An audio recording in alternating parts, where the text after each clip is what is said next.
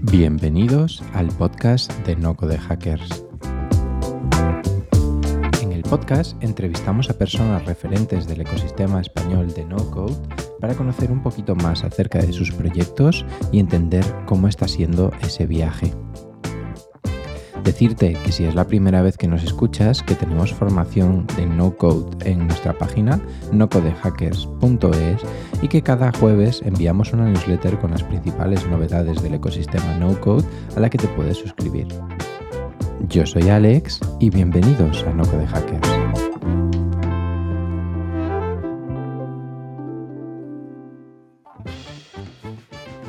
Hoy ha venido por el podcast Alejandro Doncel, ingeniero informático que siempre ha estado muy vinculado al marketing y a las nuevas tecnologías.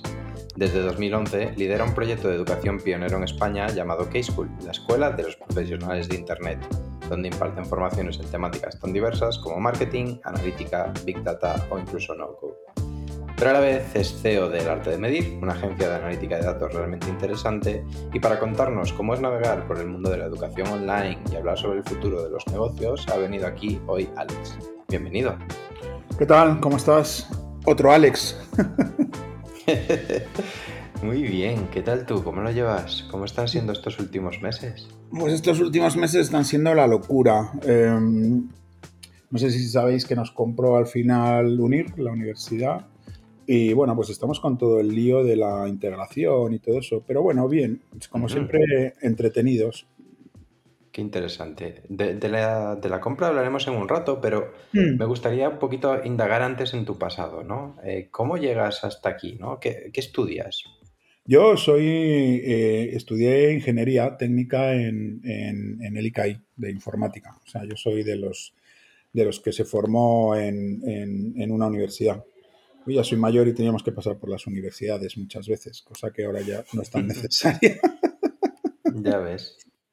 ¿Y cómo, ¿Y cómo va evolucionando? Sí, pues es que yo he dado muchas vueltas, porque fíjate, yo antes de, o sea, mientras estaba estudiando escribí un montón de libros para Naya, de cosas de bases de datos y de, y de, cosas de estas, manuales de, pues de, de, de Access y de todas estas cosas, de lo que había entonces, ¿vale?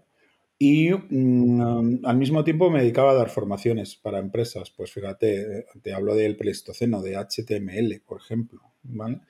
Y de ahí fui derivando un poco en la formación, es decir, como desarrollaba contenido, al final acabas dando clase. Y eh, según vas evolucionando en la vida, pues pasas del HTML a, a, cosas más, más, más técnicas, ¿no? Y acabas dando clases pues de estructuras de bases de datos, acabas dando clases de dirección de marketing. Entonces acabo trabajando pues como, como profesor asociado pues en, pues en muchas escuelas de negocios clásicas, tipo Instituto Empresa, que todas estas, ¿vale? Entonces por ahí me metí en el mundo de la, me metí en el mundo de la formación por ahí. Y es que la formación es como la medicina. Mm, es completa, o como cuando eres maestro, que son muy vocacional, ¿no? Y me gustaba mucho. Y luego, pues bueno, pues seguimos por ahí. Eh, de tal manera que, que, un día me junté con Gema, que es la CEO del Arte Medir, yo no soy el CEO de ahí, eh, y dijimos, joder, pues vamos a montar, porque no teníamos perfiles de analítica digital, entonces dijimos, bueno, ¿y por qué no los formamos nosotros? Bueno, ¿y por qué si para formarlos no creamos ya una escuela y vamos formando otros perfiles que nos estamos dando cuenta que van a ser necesarios para la revolución que está en marcha? Y entonces decidimos que ella se quedaba un poco al mando de la, de la consultora del arte medir y que yo me quedaba un poco al mando de, de School, ¿de acuerdo? Y fue así, un poco como Además fue interesante, fue una comida en un japo y en una servilleta lo diseñamos. O sea, como dicen los americanos esto que salen en las pelis, bueno, pues en nuestro caso fue igual. y ahí lo pusimos en marcha. Sí, sí, sí. Y eso es un poco la, eso es un poco la trayectoria. Muy resumida. Claro, no, eh, y me parece un poquito guay hacer un poquito de zoom porque has pasado de hacer educación para programación a de repente hablarme de dirección de marketing. Sí. Ese es un salto importante, ¿no? Sí, pero ¿sabes lo que pasa? Que eh, necesitamos perfiles eh, muy, polifacéticos en muchos aspectos. Es decir, un poco lo que hablamos estos días tú y yo de, no code, ¿no? Vale, muy bien, necesitas tener algunos conocimientos de muchas cosas. A mí me faltaba, yo estoy en la carrera, mi carrera era un poco rara porque eran, pues, yo creo que fuimos la segunda generación de una carrera que luego se implantó, que era informática con especialidad de gestión. Me explico, nosotros estudiamos informática, o sea, lo que es la informática pura y dura, ¿vale? Eh, las matemáticas de la informática, las bases de datos del álgebra de la, de la, de la informática, bueno, todo, ¿no? Eh, y luego también estudiamos otra parte que era gestión de empresas, es decir, estudiamos análisis financiero, contabilidad, marketing. Em, ¿Qué pasó? Que yo eso ya lo llevaba un poco de serie. Lo que pasa es que yo al final, eh, como tiras un poco más por la, parte, por la parte técnica, esta se te queda un poco más herrumbrada, más, más obsoleta. Entonces, cuando eh, yo decido en un momento dado que me había quedado un poco estancado en esa parte y me hago un máster de, marketing y de, y de, y de gerencia y de negocio y de todo esto, ¿sabes? Para retomar un poco eso también. Entonces, digamos que yo he ido balanceando mucho, tanto mi aspecto más técnico como mi aspecto más del business. Termino dando clases también de cosas de negocio, ¿sabes? Hmm. Claro, entiendo que estás ya muy vinculado a ese mundo de negocio, ¿no? Pero ¿cómo os, da la, vida para montaros una, agencia, ¿no? ¿Y cómo, cómo se empieza un negocio así? ¿Cómo se empieza un negocio? Eh, no viendo la tele yo se lo digo a todo el mundo, em, yo no veo televisión. Yo tengo mm, dos rutinas, mm, yo creo que muy buenas todos los días, y es que salgo una hora a pasear, eh, llueva, truene, em, nieve, haga lo que haga, y dedico todos los días una hora a leer. Eh, la lectura está, el paseo está enfocado a, desestresarte, a pensar. No, no, voy con música, no voy con nada, no me pongo un podcast, no voy con nada. Voy con mi cabeza que va picoteando de un lado para otro y luego leo todos los días. lo mismo leo una novela, que leo ensayo, que leo, leo mil cosas, ¿sabes? Eh, y con eso aprendes mucho también. Eh, libros también de, pues eso, de negocio, de, o sea, un poco de todo. Y yo creo que la gente, eh, por lo menos los de mi que yo ya soy un poco más mayor, y hay mucha gente que es así, es, dice, bueno, ya he mis carreras, mis estudios, dejo, de, dejo, de, dejo ya de aprender, ¿no? O, o aprendo lo justo para mantenerme en tal. Insisto, yo creo que somos gente muy polifacética, todos los seres humanos hacemos muchas cosas, entonces no hace falta que te quedes en el surco de la informática o de la ingeniería o del, o del marketing, si vienes por marketing, no, sé un poco más inquieto y ve mirando qué pasa en otros en otros eh, saberes de, de la vida, ¿no? Y ¿cómo se lleva? Porque te sobran horas. Si tú dejas de ver tele, eh, te sobran horas en el día, incluso teniendo hijos como tengo yo, te sobran horas para trabajar y para tener ideas y para... A mí al día no, no hay ningún día que diga, sí que digo, joder, me faltan horas, pero por, por hacer todo lo que queremos hacer, no porque, no porque nos coma el tiempo en ese aspecto. Yo creo que la gente se administra muy mal el tiempo, sinceramente. Demasiada máquina de café, que es muy necesaria porque tienes que establecer relaciones, pero mm, yo creo que se tira mucho el tiempo muchas tonterías. Entonces, si lo administras bien, te da tiempo para todo. Si es que el día son 24 horas. ¿eh? No necesitas dormir. Yo duermo 6 horas, pero vamos, como si, si duermo 8 tampoco me va a pasar nada. ¿eh? Claro, ¿Y, qué fue lo que te ayudó eh, al manejar esa incertidumbre de empezar un negocio? No sé si era tu primer negocio o si ya habías montado otros. No, ya había montado algunas cosas, pero mira, lo que me ayudó es conocimiento al final, conocimiento, conocimiento de cómo funciona, pero tú lo has dicho, la incertidumbre, ¿no? Eh, me voy a hacer publicidad. Yo tengo un, yo tengo, pero esto es, esto es puro, esto lo hago yo para mí, lo que pasa es que lo publico. Eh, yo tengo un, blog que se llama Hacking Your Business, donde explico cómo se gestiona la incertidumbre y todo eso. ¿Dónde lo aprendí yo esto? Pues empecé a aprenderlo eh, de la estadística, ¿vale? La estadística, cuando tú aprendes de verdad estadística, aprendes a manejar muchas cosas. Y luego la estadística me llevó a conocer al divulgador que se llama, bueno, le conoce ya todo el mundo aquí en España, Nassim Nicolás Taleb, el señor Taleb, que lo explica, bueno, a veces lo explica muy bien y a veces lo explica muy mal, pero si tú tienes una base más o menos eh, estadístico-matemática, tardas menos en entenderlo, ¿vale? Si no, también se puede entender muy bien, ¿eh? Y, eh, pues, ¿cómo aprendí a manejar la incertidumbre? Eh, apoyándome en el conocimiento. pero conocimiento enfocado a gestionar esa incertidumbre, ¿vale? Claro. Claro, claro. Y a gestionar las emociones que tienen que venir dentro de esa incertidumbre, ¿no? Me imagino Sí, que no es, no es sencillo. no, no, no es sencillo, pero eso, la, gestionar las emociones, ¿sabes qué? Lo único que te lo da, la edad. Yo antes me enfadaba más, me, me irritaba más. Yo tengo 55 años, acabo de hacer 55 años, ¿vale? Soy ya mayor, ¿eh? Eh, eh, eso lo he aprendido con la edad. Eh, con la edad aprendes que no se va a caer el mundo porque hoy te hayas equivocado, que no se va a caer el mundo porque hoy no hayas podido hacer una cosa. Bueno, pues si mañana hay otro día o has cometido un error, bueno, pues ya lo arreglarás, ¿no? No pasa nada. Ten en cuenta que vivimos en un mundo una... hiperacelerado, entonces a veces se necesita un poco de calma, ¿no? Yo ahora estamos hablando, estoy en mi pueblo, veníamos hablando ahora fuera de micrófono, estoy en el pueblo, mañana me voy a Madrid, hoy es lunes, eh, y estoy aquí en mi paz, no tengo música puesta, no tengo nada, estoy concentrado. Hoy he tenido como 8 o 10 llamadas de teléfono, he contestado ya como 30 o 40 correos, estoy mirando tres o cuatro proyectos nuevos. Eh, comeré ahora, después de que terminemos, mm, y seguiré ahora un rato trabajando y luego cogeré el coche y bajaré a Madrid. Da tiempo, claro que da tiempo. Y llegaré a Madrid y atenderé otras tres o cuatro llamadas, otros tres o cuatro correos y me dedicaré a pensar en las próximas nuevas líneas estratégicas de Cash Cool y de, y de todo. Ya está, da tiempo. qué bueno. Qué bueno. Y, y me gustaría meterme en esa parte de tu blog, ¿no? Eh. ¿por qué te decides a crear un blog y cómo, cómo estás viendo este movimiento de la economía del creador y este, el poner énfasis en que los creadores puedan llegar a cobrar y a mantener una vida exclusivamente de eso? Mira, eh, te lo digo yo que soy creador, es decir, yo mm, desde segundo de carrera empecé a escribir libros, empecé, como te digo, a dar cursos y tal y cual, porque yo soy una persona, mm, pues como muchos, como tú, me consta, inquieta, ¿de acuerdo? Em, entonces hay mucha gente inquieta que no se, con- no se conforma y no quiere tener su cubículo en una empresa ni tener su salario a final de mes, porque eso te genera seguridad, pero te genera también una rutina que te mata, ¿de acuerdo? Entonces, ¿qué pasa? Que hay mucha gente ahora impulsada por esto, por la falta de empleo y por la situación económica que ha derivado también, bueno, veníamos arrastrándola desde el 2008 y ahora con el virus este, pues peor.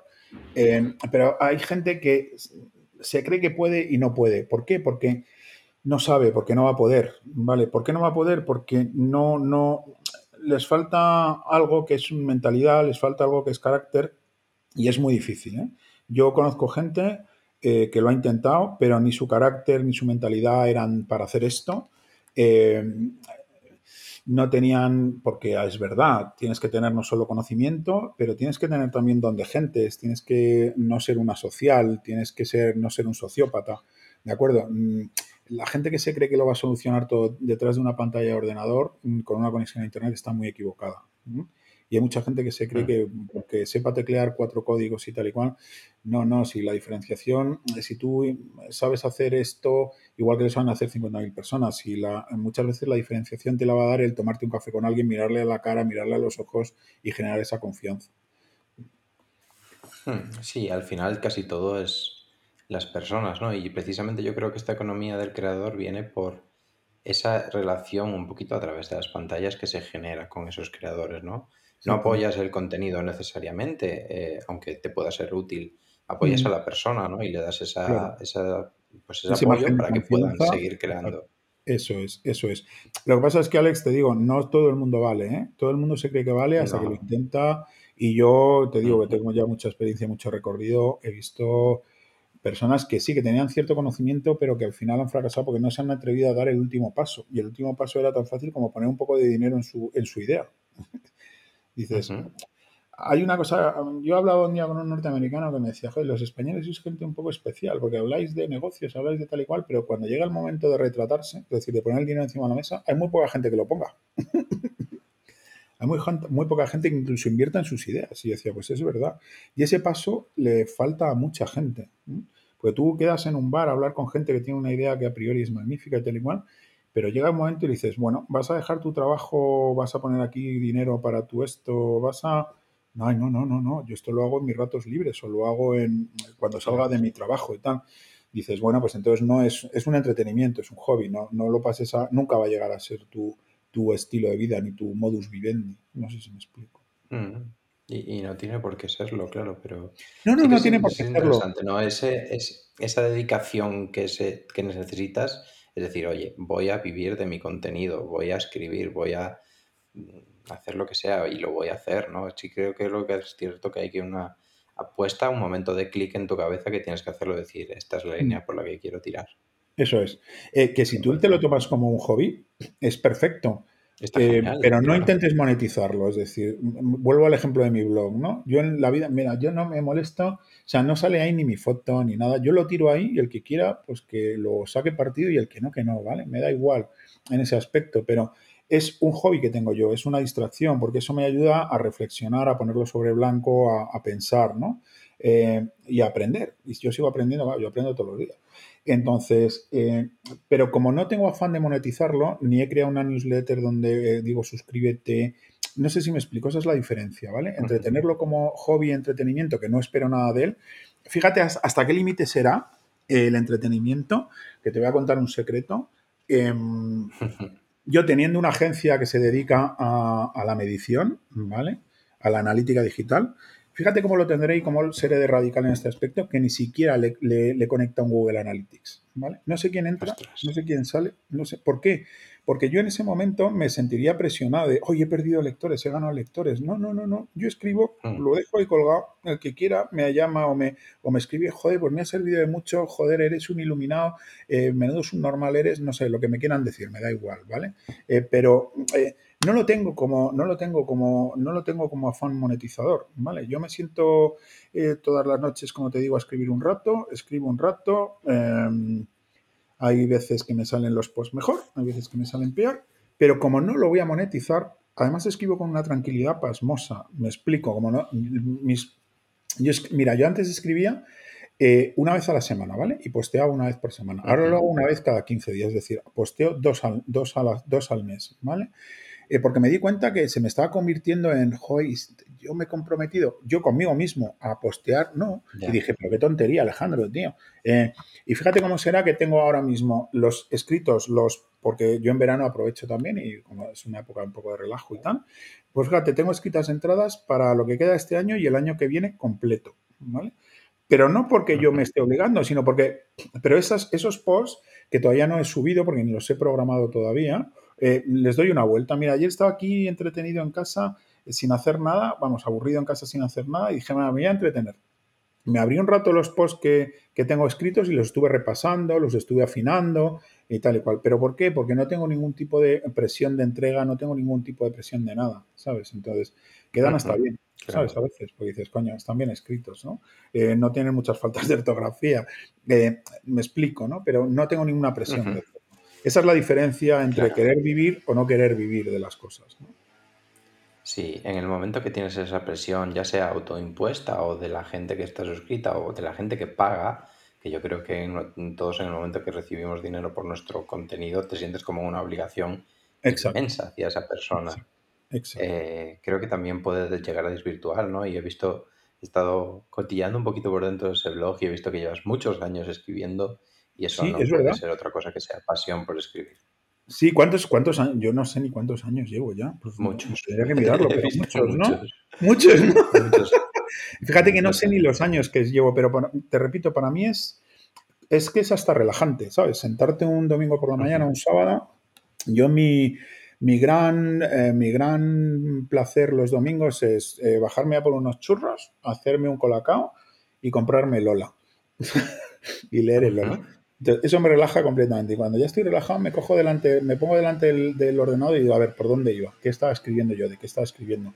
Alguna lectura interesante que tengo que digo, jo, esto habría que desarrollarlo más en un momento dado el autor, hacer zoom aquí, y yo creo que lo puedo desarrollar bajo un punto de vista bastante nuevo y tal, ¿no? Y en eso me entretengo, o sea, que, pero lo que dices tú, que no hay presión, no hay nada, entonces eso también muchas veces ten en cuenta que la presión eh, reduce la calidad, ¿sabes? Hay que hacer una entrega ya, hay que hacer esto ya, no, venga, hazlo como sea y ya saldremos adelante. Uy, qué mal, ¿no? Hmm. Y, vamos a hablar de cositas un poco más estresantes, eh, o me imagino que más estresantes. K-School. Sobre todo me interesa la primera etapa, ¿no? ¿Cómo se monta una escuela? ¿Cómo se monta una escuela? Eh, con muchos contactos. Una escuela realmente es un generador de confianza yo empiezo a hablar con, todos mi, con toda mi red de contactos y empiezo a tener ideas. Eh, pues lo que te digo, me junto con Gema y decimos, oye, hay una necesidad o va a haber una necesidad de aquí en los próximos muchos años de analítica digital, de gente que sepa analítica digital. Eh, ¿Lo forma el sistema? No. pues si no lo forma el sistema, vamos a formarlos nosotros, porque entre otras cosas, vamos a tenerlos que contratar nosotros en nuestra agencia, ¿de acuerdo? Y con eso, eh, entonces llamas, empiezas a llamar a tu, a tu red y Gemma empezó a llamar a sus colegas que eran ya analíticos, eh, que había cuatro en España, porque esto se estudiaba fuera, en Inglaterra o en Estados Unidos. Y, oye, queremos, vamos a montar un máster de analítica digital, ¿os venís? Mira, ah, pues yo sé de esto, pues yo sé hacer esto y tal. Y montamos lo que es el syllabus del máster y empezamos ahí a darlo mm, con esa confianza. Em, y lo mismo con el de UX, con el de SEO, con el de Data Science. Eh, pero lo que tienes que generar es confianza. Confianza con los profesores de, de porque mucha gente ha venido y viene porque son amigos nuestros, ¿vale? Es, eh, muchos les tenemos incluso que perseguir para pagarles. Oye, pásame la factura. Ah, bueno, pues es que esto yo lo hago por gusto. No, no, no lo haces por gusto. Yo te tengo que pagar porque esto es mi negocio y te tengo que pagar, ¿no? Y luego, conforme a los alumnos, es decir, tienen que salir lo suficientemente preparados como para que puedan trabajar, porque nadie eh, tiene tiempo ni dinero para que le cuentes a qué huelen las nubes y no vaya a trabajar. ¿Vale? Entonces yo creo que es un generador de confianza por ambas partes, tanto por los profesores que vienen quitándose de su tiempo eh, para explicar lo que ellos están haciendo en su día a día, lo, mejor que saben y pueden, y como con los alumnos que están pagando y dedicándole un tiempo con el fin de eh, crearse una nueva profesión para ellos. Entonces, y así lo montamos. ¿Fue estresante? Pues te voy a decir que no.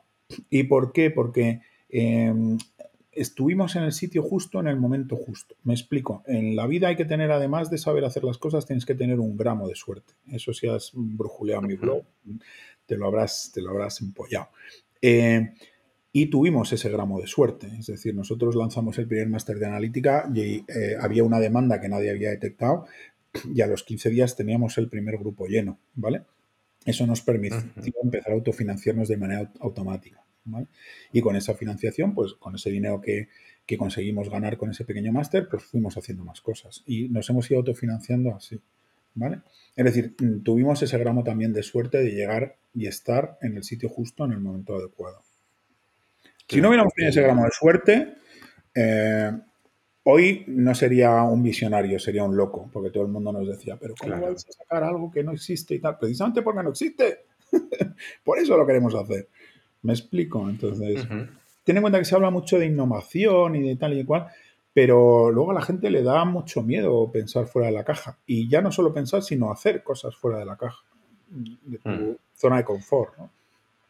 Es complicado. Y ya con un mm. poquito la perspectiva de los años, ¿está ligado la demanda de la formación con el número de salidas profesionales? ¿O es una variable que es un poquito más irrelevante? no, está muy ligado. De hecho, nosotros, no sé, a, lo mismo a las otras escuelas también le pasa, que estoy seguro que sí, ¿vale? Pero a nosotros, nosotros tenemos más demanda que gente eh, formando, ¿vale? Nosotros tenemos de analítica, de data scientist, de un montón de empresas de UX llamándonos, pidiéndonos gente y no, y no damos, no damos, no damos. No hay tanta gente formada. O sea, hay más demanda eh, que oferta ahora mismo. Interesante. Eh, y, la va a haber, ¿eh? Llevamos años ¿eh? con una demanda sostenida. Bueno, tú que, te voy a contar yo a ti que no sepas con el mundo digital. O sea, hay una demanda enorme de perfiles de todo tipo. ten en cuenta que todo se está digitalizando, además a muy buena velocidad, a gran velocidad, y, es un problema encontrar buenos profesionales o profesionales que quieran cambiar o profesionales comprometidos. Es difícil, ¿eh? O sea, muy difícil, muy difícil. O sea, no solo, no solo es el conocimiento, sino, sino que, tú puedas encontrar a gente que esté dispuesta a trabajar ahora en las compañías. Eh, tú ten en cuenta que el movimiento digital este también lo que nos ha dado es que la gente elige ahora dónde quiere trabajar y a mí me parece eso muy sano, ¿vale? Eh, eh, las, las, típicas estas que las llamaban las picacarnes, ¿no? Pues yo es que no quiero trabajar ahí, jamás, pues oye, pues me parece muy bien, ¿no? Entonces, eso por lo otro lado, las empresas les está obligando a eh, crear puestos de trabajo más friendly con la gente, eh, que puedan entrar y salir cuando quieran, que, eh, que puedan, o sea, todo esto de la conciliación, ¿no? Vamos a dejar la palabra conciliación así como paraguas para todo esto. Claro, claro. Y hablando de, conciliación, de crecimiento, ¿Cuál es un poquito tu papel dentro de, dentro de ¿no? ¿O cómo ha ido evolucionando conforme, conforme ha ido creciendo? Pues siempre ha sido un poco el mismo. Es que yo soy un chico para todo, pero nosotros somos 8 o 9 y somos chicos y chicas para todo. Me explico. Em, yo lo mismo estoy ahora rediseñando el área, como tú bien sabes, para meternos en hacer una formación de calidad en todo lo que es no code, como estamos también trabajando en cosas de ciberseguridad, como estamos trabajando en cosas de, ciencia de datos, es decir, y luego además pues llevo la gerencia del día a día, todos los problemas que tiene una compañía, ¿sabes? Entonces, eh, el secreto, eh, tener gente comprometida y gente buena. No gente buena en el aspecto profesional que también, sino buena gente, ¿vale? Y podemos ser pocos porque cae uno y los demás le cubren, ¿de acuerdo? Nosotros ahora, Rocío, que está un poco enferma, pues lleva unos meses de baja y no ha habido ningún problema, la hemos cubierto entre todos, ¿vale? Eh, pero que a mí me ha pasado, ¿eh? Que yo estaba enfermo y, la compañía no lo ha notado porque me han cubierto, ¿vale? O sea, y me ponían un, salvo que fuera muy grave, muy grave y me ponían un correo y yo lo contestaba, eh, pero al final las cosas no son tan graves como para que no, como te decía antes, para que no puedan esperar un día o dos más, ¿vale? Entonces, ¿cómo ha ido evolucionando? Casi siempre. Pues, pues realmente no es que haya evolucionado. Yo siempre he hecho más o menos lo mismo que te digo. Está un poco en el, en el digamos, en el área más, más disruptiva mm, de llevar y de, bueno, venga, vamos a tirar por aquí a ver qué hacemos. Vamos a nuevos formatos, nuevas, nuevas, nuevas, nuevas campos de conocimiento. Y luego, pues el día a día, pues oye, que hay un problema aquí, pues venga, vamos a ver cómo lo solucionamos. O sea, tengo ese componente un poco del día a día y tengo un componente más del pensar en el qué va a ser mañana. ¿no? Yo a mi gente siempre le digo, mm, administrar vosotros todo lo que podáis el presente, que yo me encargo de administrar el futuro. Es decir, que yo es mi responsabilidad llevar a Cascula al siguiente nivel, ¿vale? O dar el siguiente paso. Muy interesante. Muy interesante, interesante ese punto de vista. y el siguiente nivel ahora es, más interesante, ¿no? Eh, el siguiente nivel ahora es muy... por el grupo Unir es Sí, muy interesante. Sí, nosotros estamos, ya lo habéis visto estos último, este último año de pandemia, nosotros éramos únicamente presencial, porque yo incluso, fíjate, dando digital, yo creo que la formación eh, presencial es insustituible por lo que genera porque nos tenemos que oler, nos tenemos que tocar, nos tenemos que ir a tomar una caña. Eh, y luego hemos combinado otros formatos, ¿no? Que es el live streaming, que es la clase en presencial, eh, pero tú desde tu casa. Es decir, pierdes, solo pierdes ese valor del, bueno, del tocarte, como digo yo, y olerte, pero no pasa nada. Ya, ya, ya pasará la pandemia y ya nos volveremos a ver. No pasa nada. Y luego un poco un formato más estándar en cuanto a formación online, que también pues estamos investigando diferentes formatos, ¿vale? Hemos dicho, oye, que la pandemia no sea una amenaza, que sea una oportunidad. Y esta oportunidad nos la da explorar nuevos formatos, formatos que están saliendo muy bien, por cierto. Y la gente está bastante contenta. Pero fíjate, es la visión de decir, oye, que nosotros cuando nos mandaron a casa dijimos, hey, ¿qué hacemos? Que nuestro modelo es presencial, ¿vale? Eh, pues en 15 días, Lorena, que es una máquina, mm, nos lo había organizado todo, nos lo había montado todo eh, y dijimos, bueno, pues ya que lo vamos a hacer, vamos a probar nuevos formatos, nuevas, nuevas cosas. Y ahí estamos, probando nuevas cosas y nuevos formatos. O sea, no, no, no, o sea, que, que el problema se convierta en oportunidad. O sea, nosotros somos muy proactivos en eso. Claro, ¿y qué habéis aprendido de esta formación online un poquito obligada por vuestra parte, no? O es más sencilla la gestión, los alumnos acaban más contentos, menos contentos. ¿Cómo... Es complicada, la gestión es más difícil porque tú en un momento dado, si tienes a alguien en clase, un profesor tiene un problema, el alumno levanta la mano y te lo, te lo hace saber. En live streaming es un poco lo mismo, pero digamos, al final no estás hablando con el alumno face to face, el profesor no habla un face to face más claro, ¿no? Pero aún así, lo que por eso seguimos con el formato, lo que nos han transmitido es que la, lo que es la calidad, o sea, lo que es el conocimiento, lo que es la transmisión de conocimiento, no se ha, eh, no mm, no se ha resentido nada. Echan de menos la caña después de y el café, eso sí que lo echan de menos. Por otro lado, es verdad que hemos ayudado a la gente que no es de Madrid y Barcelona, eh, pues joder, nos han agradecido mucho. Oye, gracias por montarlo, macho, que yo soy de La Coruña y me hacíais la puñeta yendo a Madrid eh, todas las semanas. o, joder, que yo soy de Lérida, de Lleida y no podía ir a Barna todas las semanas, pues os lo agradezco, ¿sabes? Entonces, esa también que a la gente que está fuera de las grandes ciudades donde estamos, un Madrid y Barcelona, eh, sí que les sí que les ha, sí que les ayuda mucho. Qué bueno. ¿Y, cuál es el futuro de, de Key School ahora que estáis pues el futuro está, Pues mira, el futuro a nosotros en Produca es como si dentro de Produca nos han dejado es decir, a nosotros realmente el acuerdo que llevo yo con ellos es, tíos, queremos gente como vosotros que sois muy modernos. Es decir, que tenéis cosas muy nuevas, que pensáis, tenéis la formación presencial que para nosotros es una cosa que nunca hemos hecho. Además, en áreas muy novedosas que nosotros desde la universidad no tocamos tanto, porque las universidades ya sabes que tienden a ser más conservadoras en esto.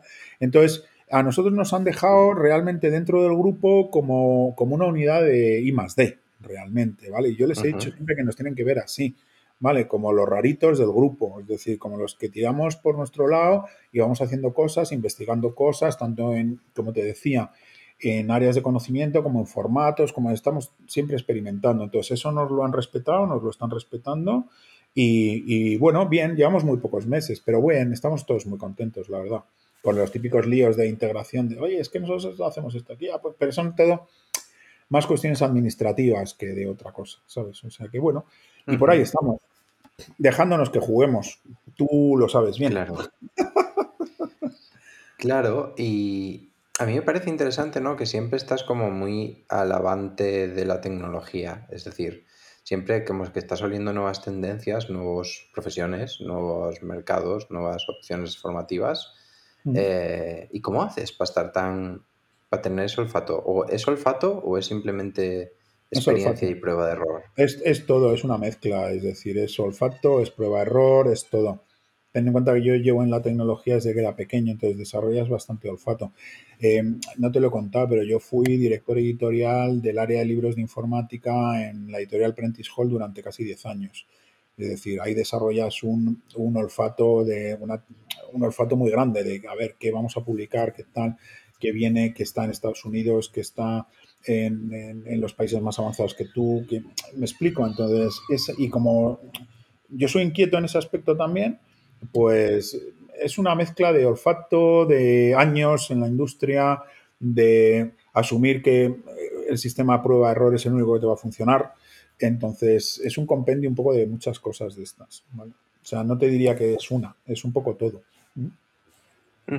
Qué bueno. Y una de esas nuevas áreas es la de negocio digital y NoCo, ¿no? Ahí colaboramos nosotros desde NoCo de Hackers con el curso de Webflow, ¿no? Que estamos preparando y si nos estás escuchando puedes apuntarte a ese curso, eh, va a estar muy interesante.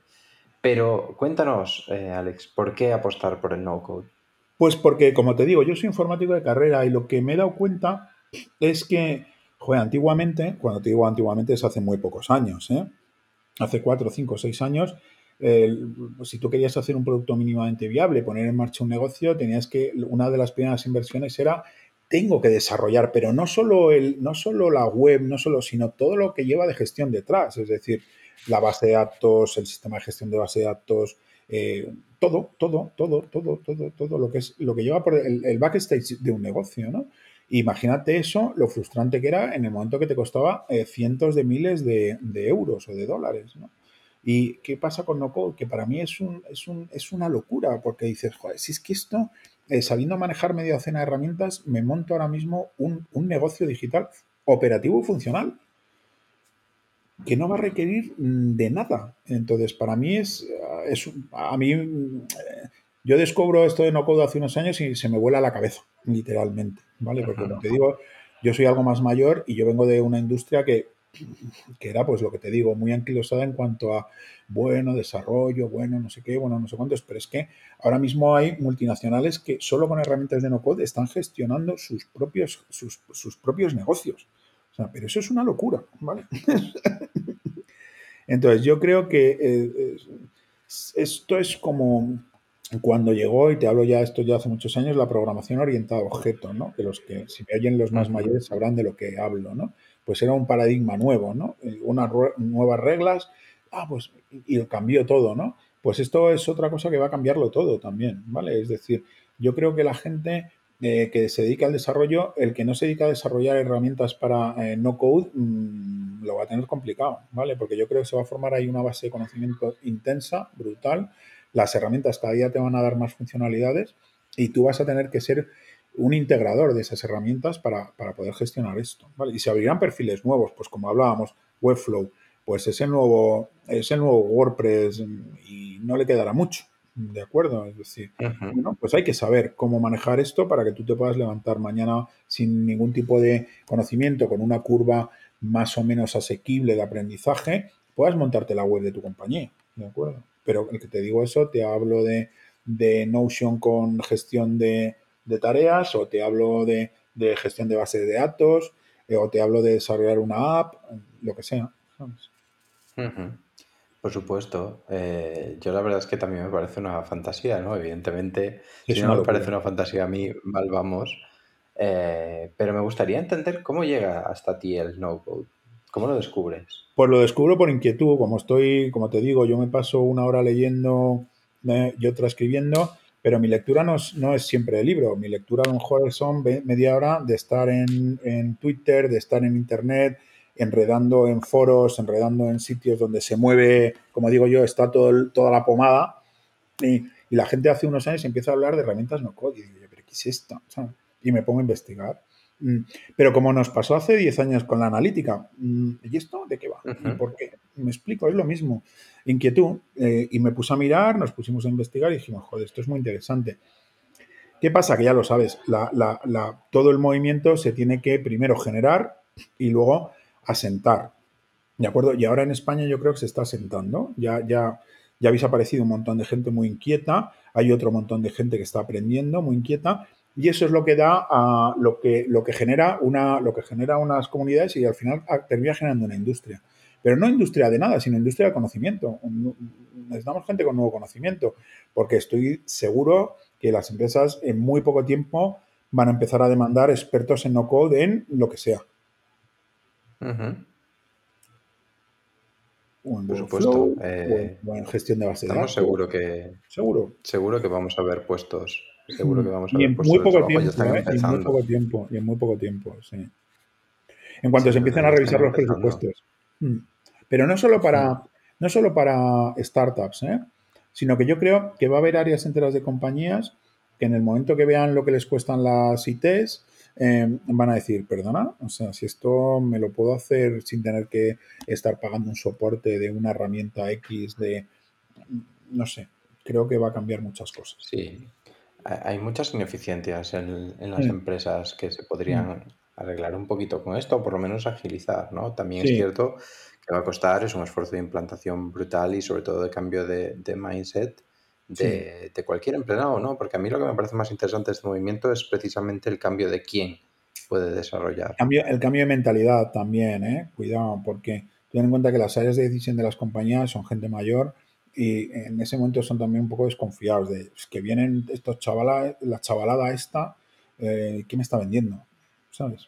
Entonces, ¿será lento? Sí, pero será. Es decir, no te quepa ninguna duda, ¿eh? Totalmente. Pues muy bien, eh, hasta aquí la entrevista. No sé si pues tienes algo más que quieras contar o un poquito nada, encantado, de que, encantado de que me hayas llamado para charlar un ratejo. Ya sabes que yo, todo lo que sea ayudaros a, que crezcan las comunidades estas, feliz y contento. Cualquier cosa que necesitéis, pues me dais un toque y, listo. Sí, sí, Alex ha sido un gran apoyo durante estos, bueno, este último año, ¿no? Eh, que yo creo que nos conocemos hace un año aproximadamente. Mm. Y mm. eso, ahora tenéis el curso de Webflow al que os podéis apuntar. Dejaremos el link ahora dentro del episodio del podcast de las notas. Y que ha sido un auténtico placer charlar contigo. Y como ya estoy aquí, oye, pues eh, hablamos y les hacemos un descuento a tus, a tus escuchantes, a tu audiencia. Maravilloso. Maravilloso. Pues escribiendo si, si queréis ese descuento. Claro que sí. Gracias, Alex. Venga, un abrazo. Chao, chao, chao. Chao, chao.